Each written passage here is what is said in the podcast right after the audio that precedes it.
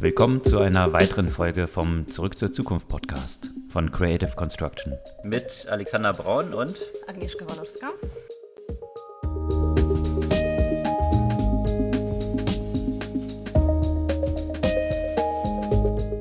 Was gab's Neues letzte Woche? Ich habe einen langen Beitrag gelesen, der sehr viel Diskussionsanknüpfungspunkte auf jeden Fall bietet. Der Interview mit Peter Thiel in der Ach so. NZZ. Ja. Hast du den gelesen? Ich habe es überflogen. Langer, langer Post, aber Sehr, sehr lange ein interessantes Interview auf jeden Fall. Auf jeden Fall super interessant und ich muss sagen, ja, man kann unterschiedliches von Peter Thiel halten. Der hat sich natürlich nicht gerade beliebt gemacht in der Textszene, äh, zum Beispiel mit seinem äh, Support von Trump. Vielleicht ganz kurz zu Peter Thiel. Die meisten werden ihn wahrscheinlich kennen, aber mh, für alle, die ihn nicht kennen, unter anderem der Gründer von PayPal mit Elon Musk und so weiter, äh, PayPal ja zusammen aufgebaut und seitdem eigentlich so Star-Investor und unter anderem in Berlin in N26 investiert. Genau, und der investiert ja auch zunehmend in Europa. Und es gibt viele Gründe dafür. Der eine Punkt, den er da anspricht, ist, dass, dass er so bisschen an der Silicon Valley und ihrer Innovationskraft zweifelt. Das heißt also, der sagt wirklich, dass, dass der die, während er noch vor einigen Jahren gesagt hätte, dass der, der nächste Google im Umkreis von acht Kilometer äh, oder acht Meilen wahrscheinlich am Entstehen ist, sagt er, jetzt äh, sieht er die Wahrscheinlichkeit äh, als gar nicht so hoch, dass das nächste Google sozusagen in Silicon Valley entsteht. Ein Grund dafür ist natürlich auch China. Und da sagt er natürlich, in China, also beziehungsweise lässt er so ein bisschen durchklingeln, würde er in China gerne investieren, aber die lassen den ja nicht. äh, passt ja nicht so ganz ins Konzept. Aber der spricht so ein bisschen über die Gleichschaltung in, in Silicon Valley in, in vielerlei Hinsicht. Und das knüpft so ein bisschen auch darauf an, äh, worüber wir auch äh, letztens ähm, äh, gesprochen haben. Ja, so ein bisschen diese Filterblasen, die entstehen jetzt nicht nur ähm, online in den sozialen Medien, sondern auch ähm, dadurch ja auch grundsätzlich in dem normalen Diskurs. Und er sagt, äh, in Silicon Valley sind die Leute zunehmend sowohl politisch ähm, als auch was die grundsätzliche Entwicklung der Technologie alle einer Meinung und äh, es entsteht kein, kein guter Diskurs mehr. Und, und man möchte jetzt äh, nicht mehr so richtig anecken. Und zudem sagt er, es kommen nicht nur nicht mehr die guten Leute, die was erreichen wollen nach Silicon Valley, sondern primär die gierigen Leute, die einfach schnelles Geld machen wollen Okay. und nicht unbedingt die relevanten Themen angehen wollen. Und ähm, was ich natürlich interessant finde, kommend von äh, Peter Thiel, der nicht gerade für sozialdemokratische Gedanken bekannt ist. Also erklärt der Libertärer. Genau, erklärt der Libertärer. Aber der sagt einfach, wenn eine Einzel äh, Einzimmerwohnung äh, 4000 Dollar kostet, dann gibt es einfach keinen äh, Platz mehr und äh, keine Möglichkeit für kreative Arbeit, sondern es kommen einfach Leute, die einfach schnell viel Geld verdienen wollen. Und das äh, ja wahrscheinlich auch müssen, um sich überhaupt leisten zu können, dort genau, zu sein. Genau, und eben die entsprechenden großen Firmen ähm, dominieren dort und, äh, und dieses, äh, man kann es mit einem kleinen Startup weit schaffen, äh, sieht er da halt einfach nicht mehr. Deswegen ist er ja auch raus aus Silicon Valley, ne? der lebt ja auch jetzt in L.A. und äh, investiert ja auch zunehmend in Europa. Und hat sich ein Anwesen in Neuseeland gekauft und die Staatsbürgerschaft angenommen. Genau, falls, für den äh, Fall der Fälle. Alles doch mal bergab geht, äh, dann möglichst weit entfernt von einem zu sein. Ja, von daher ist er sicherlich eine sehr umstrittene äh, Mhm. Figur. Was ich bei ihm immer faszinierend fand, dass er in jedem Fall super smart ist. Ja, das, Ähm, das also kommt ja auch sowas von immer durch in jedes- diesem Beitrag. jedes Interview, was ich mit Mhm. ihm gesehen habe und jede Antwort ist halt sehr, als ob er, die kommt in der Regel aus der Pistole geschossen, Mhm. aber als ob er darüber mindestens eine Woche schon nachgedacht hätte. Mhm. Äh, sehr strukturiert und äh, also von daher, man kann ihm sicherlich nicht nachhalten, nicht reflektiert und äh, intelligent zu sein, Mhm. auch wenn sich viele natürlich ein bisschen uneinig darüber sind, zu welchen Schlüssen er so kommt. Das stimmt, ja. Das, das bin ich ja auch weiterhin. Ich wollte den noch ein noch paar, paar Themen hier aber noch ansprechen, weil er gerade auch zum Thema Privatsphäre und Regulierung ein paar interessante Gedanken bringt, die man von ihm auch zum Beispiel nicht unbedingt erwarten würde. Also A, nochmal zum Thema Berlin. Der investiert ja auch in Berlin. Unter anderem eben N26 und so grundsätzlich in Europa, aber das sieht er ja auch mittlerweile auch äh, äh, kritisch, nur ein bisschen aus der anderen Perspektive. Da fragt er sich, ob Berlin der Ort sein möchte, wohin junge Leute ziehen, um bereits in früheren Jahren in Rente zu gehen. Aber nicht wie in China äh, sieben Tage, neun Stunden, sondern, sondern, andere, äh, bisschen mehr Lifestyle. neun Tage, sieben Stunden im Monat. Wahrscheinlich eher so. Auch zum Thema künstliche Intelligenz äußert er sich so ein bisschen kritisch, weil er sagt, das ist letztendlich, was ist das überhaupt?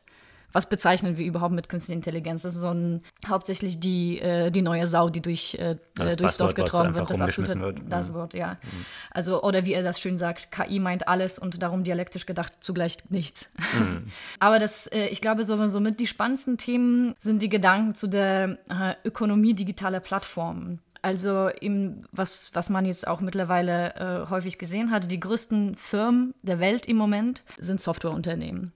Und die bestbewertete Firma, die nicht nur reine Softwarefirma ist für ihn Tesla. Der, der sagt, dass das ist das, was, was vielleicht noch ein bisschen fehlt. Der, der interessiert sich sehr für die äh, Biotech-Themen, für die quasi Hardtech-Thematik. Deswegen investiert er zum Beispiel auch äh, immer mehr in der Schweiz, mhm. wo es mehr von solchen Themen gibt. Aber der ist halt, äh, der, der fragt sich, ob wirklich Software so die, das nachhaltige Geschäftsmodell und, äh, ist und äh, wie weit wir jetzt kommen, wenn es wirklich nur um die digitalen Plattformen angeht. Und eben auch als, äh, als Libertärer sagt er, kritisiert er auch durchaus äh, die großen Plattformen, was jetzt zum Beispiel auch eben das Thema Privatsphäre angeht. Und äh, auch wenn er jetzt äh, selbst reflektierend sagt, naja, natürlich als Libertärer ist man ja grundsätzlich dafür, dass Monopole weiter bestehen, wenn sie ja quasi von alleine entstanden sind und nicht durch, durch Staatsregulierung. Aber der sagt, äh, er sieht Monopole nur als richtig, wenn sie dem Nutzer tatsächlich einen Mehrwert bringen oder dem Kunden Mehrwert bringen. Und das sieht er zum Beispiel bei den Googles und Facebooks aktuell nicht. Und Begründet er das? Also inwiefern Google und Facebook keinen Mehrwert bringen? Ja, der meint, dass die negativen Punkte zunehmend überwiegen, mhm. äh, dass Leute eigentlich auch von den Plattformen zum Beispiel abwandeln und dass immer mehr Personen das Interesse an dem Thema Privatsphäre gewinnen und dass das und er sieht das auf jeden Fall als ein der Grundbedürfnisse, das aber durch diese Plattform halt nicht äh, nicht erfüllt werden. Also viele haben ja, das fand ich auch ganz interessant, so ein paar Tweets, die ich dann zu diesem Interview gelesen habe, haben auch so ein bisschen darüber reflektiert. Äh, Tweets, wohlgemerkt natürlich auf Twitter, wo natürlich Filterbubble äh, natürlich im Social Media grundsätzlich ein Thema sind, wo dann äh, ein, eine Person äh, geschrieben hatte, ja, dieses Interview ist eben typisch, dass es jetzt nur durch die NZZ erfolgen kann, weil es eben in Deutschland eigentlich keine Zeitung sich trauen würde, Peter Thiel zu interviewen. Also so ein bisschen überspitzt mhm. natürlich, ja. Aber das, was äh, Peter Thiel so ein bisschen ankreidet, ist ja so diese, diese Gleichschaltung, die irgendwie ja. stattfindet. Klar, er hat sich jetzt für Trump ausgesprochen, muss man ja nicht dahinter stehen. Trotzdem finde ich es aber interessant, auch diese Standpunkte oder mir anzuhören, gerade von Leuten, die jetzt nicht auf den Kopf gefallen sind, die auch was zu sagen haben, was dahinter steckt, ja, um, mhm. um sich mit solchen Standpunkten auch auseinandersetzen zu können. Und von daher finde ich es äh, find gut, dass die NZZ jetzt mit diesem aus, ausführlichen Interview dort äh, interessante Insights geliefert hat. Absolut und, und vor allem, weil, weil viele kommentieren das natürlich in diese Richtung, wie auch in der Headline stand, Peter Thiel wirft Trump vor, dass er nicht radikal genug ist. Mhm. Ja, das ist jetzt nur wirklich ein kleiner Ausschnitt und ich finde, dieses Interview lohnt sich von so vielen Perspektiven ja auch. Äh, also natürlich diese Sch Sch äh, Schlüsse zu dem äh, oder seine Interpretation, äh, hinter der kann man ja nicht immer stehen. Aber das Thema Gleichschaltung, der bezieht das natürlich primär auf das linke Thema sozusagen. Ne? Also dieses Silicon Valley ist links geworden geworden, mhm. alle Mainstream-Medien sind links geworden. Deswegen äh, sieht er ja quasi das Internet als die Fortsetzung der Veränderung, die äh, quasi durch äh, Gutenberg und Druck äh, erfolgt ist. Ja, damals äh, war das Dominierende das Katholische mhm. und äh, der Buchdruck hat es ermöglicht, dass das äh, kleine Evangelische sich ja quasi auch durchsetzen konnte. Und er sieht ja quasi im Internet entsprechend, deswegen war ja, waren ja Bewegungen, die dazu geführt haben, dass Trump gewonnen hat und, und Brexit gewonnen hat, weil auf einmal die Leute, die ja quasi unterdrückt durch die allgemeine Meinung waren, also eher die Rechte, die aus Ausdrucksmöglichkeit bekommen hat. Ja? Da kann man ja natürlich, muss man jetzt nicht der Meinung sein, mhm. aber ich glaube, äh, der, einen Punkt hat er da. Mhm. ja? Äh, auch wenn man jetzt nicht unbedingt jetzt den Brick, also ich nicht zumindest nicht, nicht den Brexit oder den, den, den Trump unbedingt unterstützen würde, aber es mhm. ist auf jeden Fall eine, ein, ein interessanter Gedanke äh, in dieser Richtung. Und das Letzte, was, äh, was ich ja auch hier noch äh, erwähnen möchte zu diesem Interview, ist, ähm, sein ja primäres Ziel ist die radikale Lebensverlängerung beziehungsweise die Unsterblichkeit der Menschen. Ne? Mhm. Und da meint er einfach, dass es viel zu wenig in diese Richtung passiert, viel zu wenig in diese Richtung geforscht wird und das ist ja quasi auch so ein bisschen so ein Tabuthema. Und da bezieht er sich, da merkt man ja auch natürlich immer sein Philosophiestudium, weil immer sehr viel Bezug zu, zu bestimmten philosophischen und historischen Gedanken kommt. Das ist äh, in der frühen Moderne zum Beispiel das Thema ja absolut auf der Agenda war. Ja? Da ging es ja auch auf jeden Fall darum, das Leben zu verlängern. Da gab es ja sehr viel Forschung dazu. Und der meint, wir haben uns hier in Europa darauf geeinigt, dass Altern irreversibel ist. Und da wird viel zu wenig geforscht, eben in diese Richtung, das, das, das doch zurückzudrehen.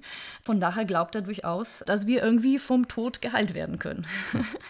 Es gibt ja auch viele Entwicklungen in diesem Bereich eigentlich, ob es jetzt CRISPR ist und, und, genau. und so weiter, die die ja in diese Richtung gehen, äh, sich anschauen zu können, wie ich vielleicht auch in den Zellen direkt dann irgendwelche Alterungsprozesse nicht nur verlangsamen kann, sondern rückgängig zu machen mhm. und so weiter. Also spannend. Auf jeden Fall ein sehr, sehr, spannende, äh, sehr spannendes Interview, lohnt sich zu lesen. Peter Thiel ist ja auch einer der ersten Investoren in Facebook gewesen. Mhm. Und jetzt ist Mark Zuckerberg ja aktuell so ein bisschen auf, na, ich würde es mal sagen, PR-Tour. Das hatte er sich, nimmt sich ja für jedes Jahr immer eine Sache vor. Mhm. Und dieses Jahr ist es eben wahrscheinlich vor dem Hintergrund dieser ganzen, naja, negativen Schlagzeilen rund um Facebook in den vergangenen zwei Jahren, Leuten zuzuhören. Mhm. Und Leuten zuzuhören, das hat er jetzt unter anderem hier in Berlin gestartet, äh, indem er sich mit dem CEO von Springer, Döpfner, getroffen hat. Mhm. Das war ein auch sehr interessantes Interview. Interessant fand ich vor allem aus der Perspektive, weil Matthias Döpfner natürlich immer so als klassischer Medienvertreter, als Kritiker von Facebook rüberkommt mhm. und das so ein bisschen anschwärzt. Ich fand es dann aber doch bezeichnend in diesem Interview, wie relativ einfach Matthias Döpfner Mark Zuckerberg auf den Leim geht muss ich echt so sagen. Weil Mark Zuckerberg hat ja jetzt groß angekündigt, jetzt soll alles privat werden und mhm. Privacy ist jetzt ganz wichtig und End-to-End-Encryption, um halt diesen Problemen, die jetzt mit Social Media verbunden waren, Fake News und so weiter entgegenzuwirken.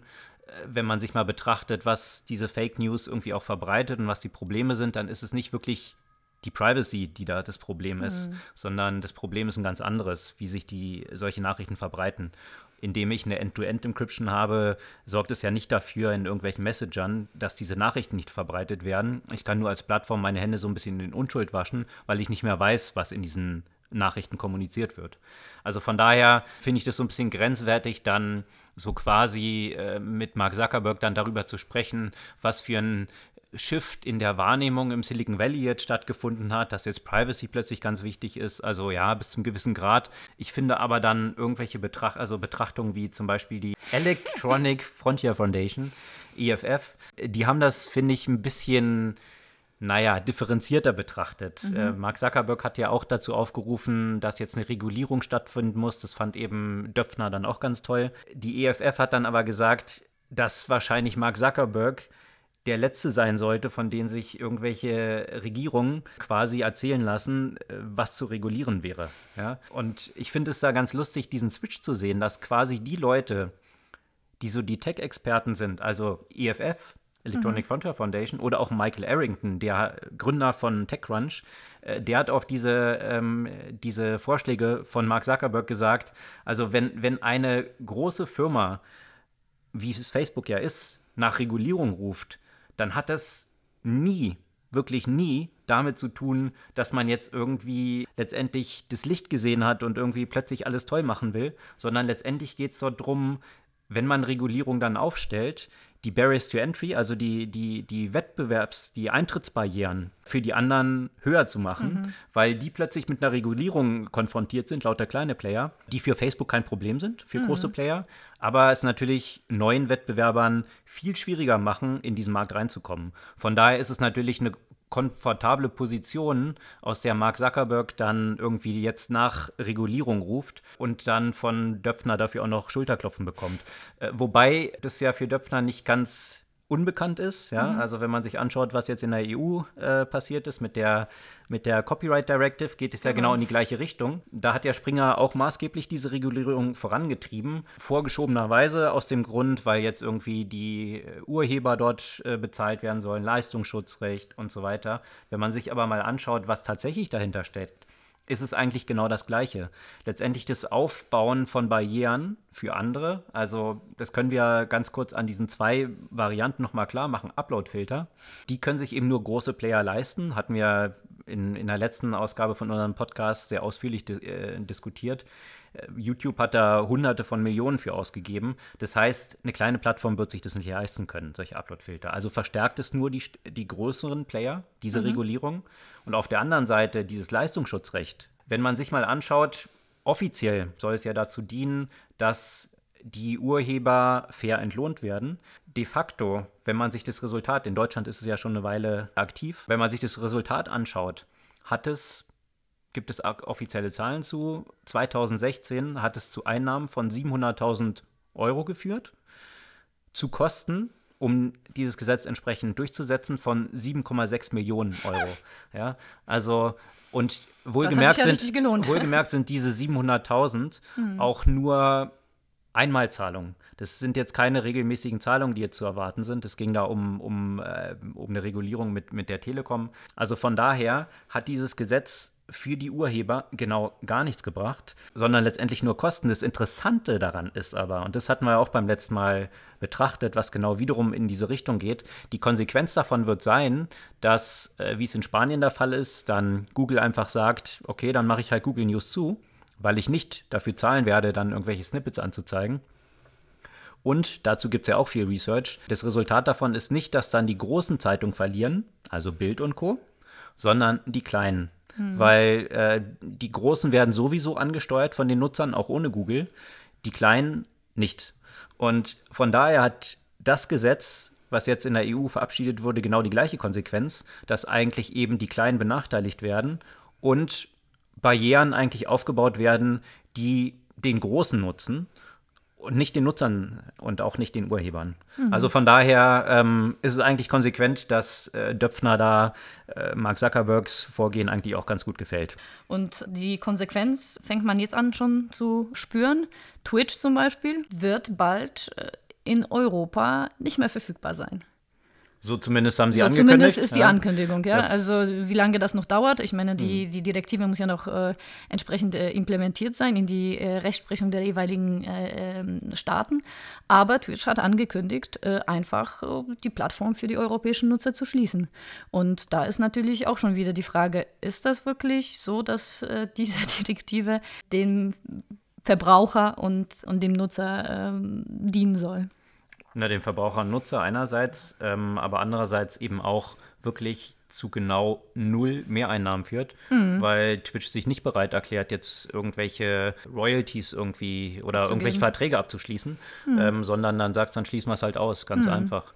Also von daher ähnlich wie es jetzt hier, äh, wie beschrieben, mit dem Leistungsschutzrecht der Fall ist, die Einnahmen sind sehr überschaubar im Vergleich zu denen, volkswirtschaftlich ja. und aus Nutzerperspektive entstehenden Kosten. Mhm. Steht in überhaupt keiner Relation. Mhm. Ähnlicher Bereich, weitere große Plattform, YouTube. Es gab ja auch ähm, relativ viele, viele Beiträge diese Woche dazu. Zum Beispiel kamen ja Nachrichten äh, raus, dass YouTube die eigenen Mitarbeiter dazu angeregt hat, die äh, radikalen Inhalte nicht zu melden. Da gibt es ja auch, paar, paar, äh, äh, auch ein interessantes Interview wiederum mit dem YouTubes Product, Product Chief, der versucht das Ganze so ein bisschen zu rechtfertigen und, ähm, und, und, klein zu machen. Also das äh, Problem, um das nochmal äh, so ein bisschen darzustellen, die 70 Prozent des, des Traffics auf YouTube findet durch die Empfehlung statt. Also so werden die meisten äh, Videos angeklickt. Der Vorwurf gegen YouTube ist äh, eben immer wieder, dass dem Nutzer immer etwas radikalere Inhalte vorgeschlagen werden. Den versuchen sie natürlich so ein bisschen entgegenzusetzen, dass, dass das eigentlich für YouTube gar nicht von Vorteil ist dass, äh, dass diese Inhalte dargestellt werden, weil sie damit kein Geld verdienen können, weil eben die äh, Werbetreibenden eigentlich auf solchen Inhalten gar nicht platziert werden können. Und eben sagte, versuchte eben diese Vorwürfe zu entschärfen und sagt, der Algorithmus ist ja nicht so gestaltet, um die immer radikalere Inhalte vorzuschlagen. Äh, der Punkt ist, das ist ja gar nicht der Punkt. Keiner wirft äh, YouTube vor, dass die absichtlich immer radikalere Inhalte vorschlagen. Der Punkt ist, die schlagen Inhalte vor, auf die geklickt wird. Und das ist nun mal so, dass die, dass die Nutzer lieber auf Inhalte äh, klicken, die einfach immer etwas, etwas krasser sind. Also den, das Interview fand ich schon so ein bisschen sehr ja, jegliche Verantwortung vor sich Interessant war ja auch das Timing. Dieses Interview kam irgendwie so ein paar Tage, äh, wurde das äh, vor, vor einem anderen Artikel veröffentlicht. Mhm. Und der Artikel, das denke ich mal, ist jetzt auch kein Zufall, dass es ein paar Tage davor veröffentlicht wurde. Wahrscheinlich eine Offensive, die YouTube dann gestartet hat. Vom Bloomberg ist ein langer Artikel dazu erschienen, wirklich über Monate lang sehr akribisch äh, nachgeforscht, der sehr in die Tiefe geht, was bei YouTube tatsächlich gelaufen ist. Wie bewusst es bei, äh, in, mhm. bei YouTube war, dass der Algorithmus eben genau solche immer extremer werdenden Themen nach oben spült, weil das, äh, die, das Engagement steigert. Also von daher ist es YouTube bewusst gewesen, es gab intern auch eine ganze Reihe von Mitarbeitern, die auch Vorschläge gemacht haben, wie man das verändern kann. Aus Gewinnmaximierungsüberlegungen ist das aber nicht getan mhm. worden. Ist da die Rede von mindestens fünf Senior Mitarbeitern, die YouTube im letzten Jahr verlassen haben, genau aus diesem Grund, mhm. weil sie frustriert waren, dass eigentlich dort gegen, dagegen nichts unternommen wird. Und letztendlich, das fasst dann ein Artikel in der New York Times nochmal ganz gut zusammen, geht es nicht darum, dass wir als Tech-Plattform jetzt irgendwie die Schwierigkeit haben, wie kann man jetzt bestimmte Inhalte ausschließen, sondern es geht letztendlich darum, wie kann ich meinen Gewinn maximieren? Also eher fasst es so zusammen, Gier als zentrales Problem. Ich hatte das in einem Artikel, einen längeren Artikel, den ich äh, im letzten Jahr äh, geschrieben hatte, genau zu diesem Punkt auch zu Facebook. Facebook war ja vorher genau mit diesem gleichen Problem konfrontiert. YouTube ist vor dem Hintergrund der Mega-Fuck-Ups bei Facebook in der letzten Zeit natürlich so ein bisschen wahrscheinlich haben sich auch darüber gefreut, unterm Radar geflogen. Mhm. Und jetzt poppt es dort natürlich auch hoch. Es gab da auch ein Beispiel, dass zum Beispiel ein YouTube-Channel oder nee, es gab da 20 YouTube-Channels, die so gegen, gegen Impfungen irgendwelche News verbreitet haben ähm, oder News in Anführungsstrichen. Gerade vor dem Hintergrund dieser Epidemie von, von Masern jetzt mhm. in den mhm. USA. Diese 20 Channels haben 170 Millionen Viewer erreicht. Das muss man sich vorstellen. Ja? Also man zeigt, man sieht halt damit, wie wenig, wie wenig Effort eigentlich erforderlich ist, um so eine Breitenwirkung zu erzielen und die Algorithmen die mhm. dort in place sind, das genau vorantreiben. Und das ist natürlich schon ein Thema, was, was all diese Plattformen adressieren müssen, äh, wenn, man, wenn man hier nicht diesen ganzen Aspekt verstärken will und nicht früher oder später Richtung Regulatorik gehen wird. Ja. Aber da fand ich, also ich meine, ich hätte da ehrlich gesagt erwartet von dem Interview, dass, diese, dass er diese Sachen mehr thematisiert und ich habe vielleicht äh, erwartet, dass die so ein bisschen auch in die Richtung gehen wie Facebook, so ein bisschen Asche auf den Kopf und, ähm, und weitermachen. ja, aber zumindest, zumindest äh, sich zugestehen, dass da irgendwas schiefgelaufen ist und dass irgendwelche Maßnahmen eingeführt werden sollen. Aber das, der, die Tonalität war eher, nee, nee, wir haben hier nichts falsch gemacht. Ich, ich glaube, ich glaube, das ist ganz klar, warum das der Fall ist. Hm. Das war ja auch in diesem einen Artikel beleuchtet. Da war das dann so formuliert, dass die Mitarbeiter von, von YouTube auch dazu angehalten wurden, eben selbst nicht nach solchen Videos zu suchen, genau. weil wenn das bekannt ist, dass die eigenen Mitarbeiter Kenntnis von diesen Inhalten haben, die potenziell vielleicht strafbar sogar sind oder zumindest klar machen, dass YouTube davon wusste, dann fallen sie eben nicht mehr unter diese Safe Harbor Regulation. Mhm. Das heißt, sobald sie davon wissen, müssen sie auch Maßnahmen ergreifen. Solange sie nicht davon wissen, können sie sich unter dieser Safe Harbor Regulation verstecken. Von daher gibt es ja keinen Incentive. Also lieber nicht wissen einfach. Genau. Gibt es ja keinen Anreiz, ja. Äh, dort, dort in eine Richtung zu gehen, dass mir nachgewiesen werden kann, dass ich davon weiß. Mhm. Was letztendlich, wenn man jetzt diese ganze, nochmal zurück zu dieser Facebook-Privacy-Geschichte, mhm. ja genau in die gleiche Richtung geht.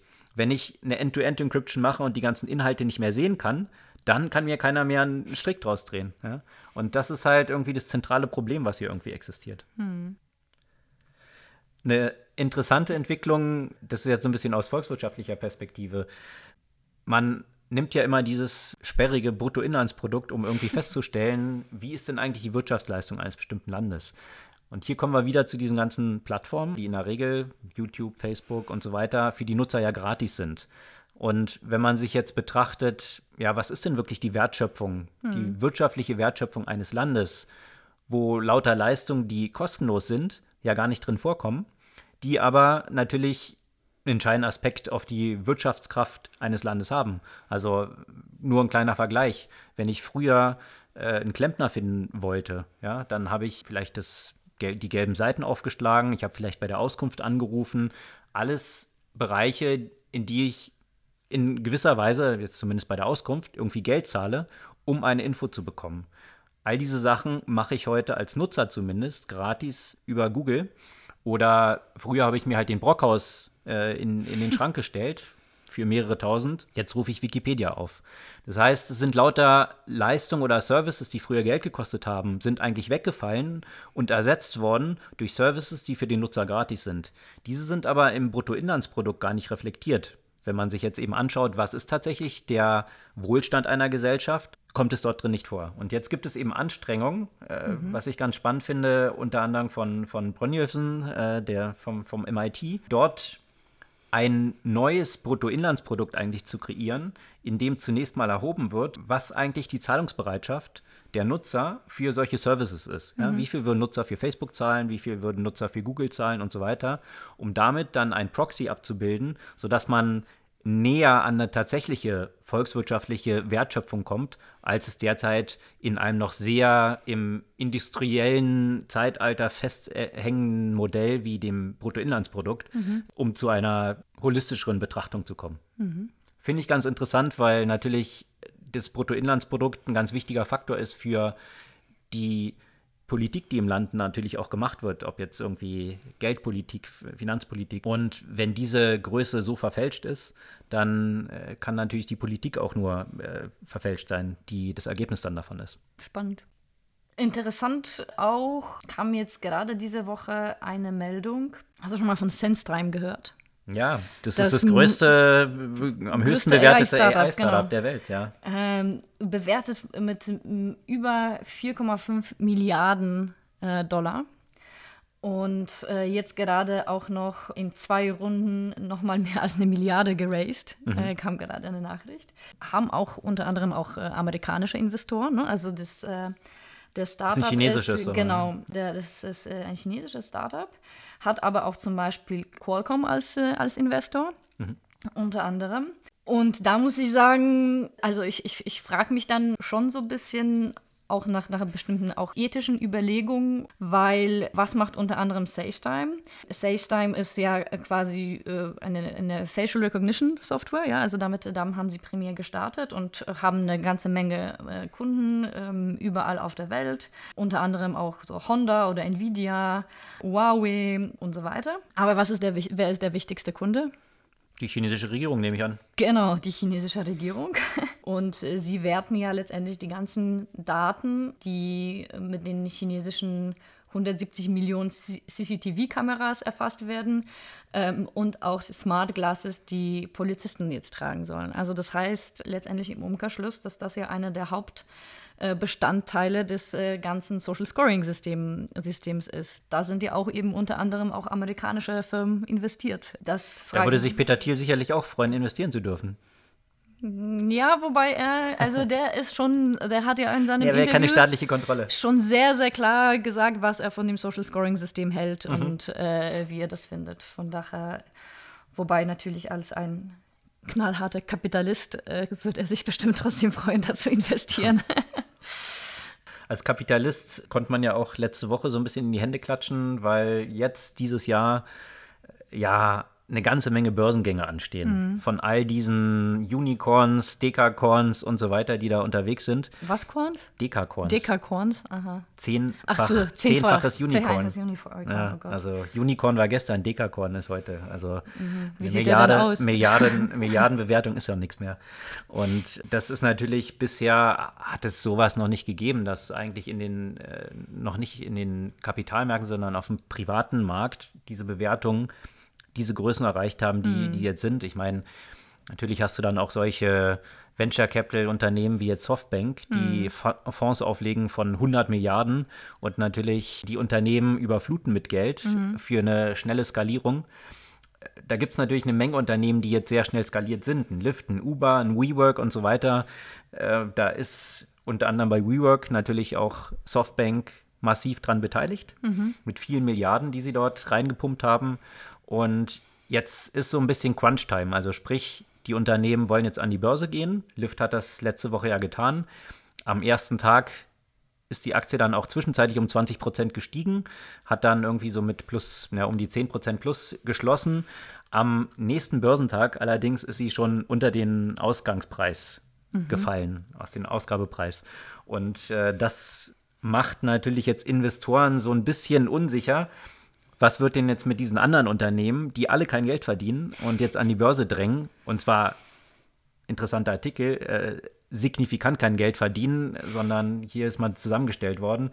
Wenn man diese ganze On-Demand-Industrie, also so diese On-Demand-Taxi holen, On-Demand-Rental, äh, wie jetzt WeWork, wenn man das mal zusammennimmt, haben die im Jahr 2018 um die 30 Milliarden verloren. Also 30 Milliarden an Verlust gemacht, natürlich aber exponentiell mit zusammengefasst natürlich vielen hundert Milliarden bewertet. Mhm. Äh, jetzt kann man sagen, okay, hat Amazon auch am Anfang, ja, haben viele Verluste gemacht und jetzt sind sie halt hier diese Shining Company, die irgendwie kaum einholbar ist und den Gründer zum mit Abstand reichsten Mann der Welt gemacht hat. Und seine Frau nach der Scheidung trotz relativ, obwohl sie nur 25 Prozent davon bekommen hat, genau. trotzdem zu einer der reichsten Personen der Welt gemacht Kleine hat. Kleine Side Story, sie kriegt 35 Milliarden und ist damit die viertreichste Frau der Welt. Ja. Ist für Jeff Bezos jetzt aber nicht so ein Problem. Selbst nach der Auszahlung quasi oder dem Aktienpaket, was dann an sie geht, ist er immer noch mit 107 Milliarden mit Abstand der reichste ja. Äh, Mensch der Welt. Also muss man sich auch erstmal leisten können, 35 Milliarden zu zahlen und trotzdem noch der reichste zu sein. Aber davon abgesehen, das ist natürlich so ein bisschen das Ziel, was natürlich all diese Dekakons jetzt anstreben, so eine Bewertung irgendwann zu erzielen und irgendwann auch profitabel zu sein. Das ist aber die Frage, ob das jemals bei vielen von denen überhaupt der Fall sein wird. Mhm. Und so langsam fragen sich das auch die Kapitalmärkte einerseits. Also wie gesagt, Lyft dann unter den Ausgabewert wiederum gefallen, aber auch bei WeWork äh, in London ist jetzt ganz interessant, da wollten sie noch eine Reihe von zusätzlichen Gebäuden mieten und da hat die die Bank jetzt aber die Kreditwürdigkeit quasi äh, verweigert, dass hier die Immobilieninvestoren, die sonst Flächen WeWork angeboten hatten, jetzt wesentlich konservativer sind und nicht mehr einfach so Flächen an WeWork vermieten wollen, weitere. Mhm. Also das zeigt so ein bisschen, dass es früher oder später jetzt hier auch mal irgendwann die Chips auf den Tisch gelegt werden müssen und für die Leute glaubbar sein muss, dass das Unternehmen auch irgendwann Geld verdienen kann. Also da gibt es ein paar spannende Artikel zu, sowohl zu, zu dieser Veränderung in der Einschätzung des Risikos, als auch grundsätzlich zu dieser Gig Economy, On-Demand Economy und den Verlusten, die die so einfahren und die ganzen Börsengänge, die in diesem Jahr so anstehen. Mhm. Posten wir alle auf unserer Blogseite zu unserem Podcast. Hast du sonst noch irgendwelche spannenden Entwicklungen, Artikel? Buchempfehlung. Buchempfehlung. Ja, ähm, und zwar also Empfehlung, also es ist, lohnt sich auf jeden Fall mal zu lesen. Ich finde es schwierig durchzukommen. Das Buch heißt The Age of Surveillance Capitalism ah, okay. von Shoshana Zuboff. Das hat ja sehr viel Schlagzeilen gemacht. Genau, ja hat sehr viel Schlagzeilen gemacht. So, so ein bisschen, deswegen heute diese Empfehlung, weil es darauf anknüpft an, an die diversen äh, Filterbubble und, und Meinung. Und bei diesem Buch ist mir selbst ein, aufgefallen, wie schwierig es ist, durch ein Buch durchzukommen, was ja auch mit Begrifflichkeiten operieren, operiert, dass man selbst zum Beispiel nicht verwenden würde. Also ich finde dieses, dieses, jedes Mal dieses Surveillance-Kapitalism und Kapitalism, das die ganze Zeit in diesem Buch äh, gefühlt alle drei Sätze vorkommt und, und dem so, eine, so einen gewissen Unterton gibt. Ne? Also mhm. dieses Kapitalismus ist grundsätzlich böse. Äh, das entspricht natürlich jetzt nicht unbedingt so meiner Weltwahrnehmung. Mhm. Und deswegen finde ich das einfach äh, zum Teil wirklich schwierig. Ne? Und, und das, das entspricht ja auch so dem normalen äh, menschlichen Verhalten und menschlicher Psychologie, sich natürlich ungerne oder viel mehr Schwierigkeiten damit zu haben, sich mit Themen zu befassen, in einer Form, die der eigenen Meinung nicht entsprechen. Mhm. Ja. sozusagen. Und deswegen ist es vielleicht auch mal trotzdem interessant, sich dieses Experiment ähm, eben zu geben und sich versuchen, in eine andere Denkweise auch zu versetzen. Abgesehen natürlich davon, ist, ist das Buch natürlich durchaus interessant und spricht ja relevante Themen ein. Ja? Also es gibt ja eben äh, schon auch dadurch das, was wir ja auch besprochen haben heute unter anderem und auch das, was zum Beispiel eben Peter Thiel ja auch anspricht. Ja? Zu welcher Macht entwickeln sich diese Plattformen und was bedeutet das äh, auch für den Nutzer, für den Kunden? Mhm. Also auf jeden Fall, also es ist ein sehr, sehr, sehr dicker Brocken. Ja? Also braucht man auf jeden Fall viel Geduld, um da durchzukommen. Aber punktuell definitiv ein paar interessante Gedanken. Mhm zu diesen Filterbubbles, die du jetzt auch, die dort natürlich auch ein zentraler Punkt sind, da gibt es ja auch eine ganze Menge Research mittlerweile. Ähm, mhm. Ähm, also jetzt mal abgesehen von diesen, von, von diesen Effekten der Algorithmen, die wir genannt haben, die natürlich äh, auf Engagement optimiert sind und je extremer, desto stärker ist Engagement, was dann wiederum dem Geschäftsmodell zugutekommt und so weiter. Ähm, es gibt aber auch eine Menge Research, dass eigentlich die Filterbubble eigentlich Decision Bubbles sind. Hm. Ähm, würde jetzt zu sehr in die Tiefe gehen. Äh, wir posten ergänzend dazu noch ein paar Artikel dazu. Wenn man sich ein bisschen mit Filterbubbeln und was tatsächlich der Effekt von der Filterbubble ist und wie, welchen Einfluss jeder selbst auch darauf hat, dann empfehlen wir hier die Artikel, die wir noch zu unserem Podcast posten. In Alles diesem klar. Sinne freuen wir uns auf euer Feedback, eure Fragen, Themen, die ihr spannend findet, die wir hier mal diskutieren sollten. Gerne auf die An Anregungen. Also tatsächlich, dieser Beitrag von Peter Thiel wurde mir äh, von einem der Zuhörer geschickt mit einer Bitte um einen Kommentar. Dafür bin ich sehr dankbar. und äh, wenn ihr sonst äh, solche Themen habt, äh, freuen wir uns immer ähm, auf, auf Anregungen und äh, werden darauf gerne antworten. In diesem Sinne hören wir uns kommende Woche wieder.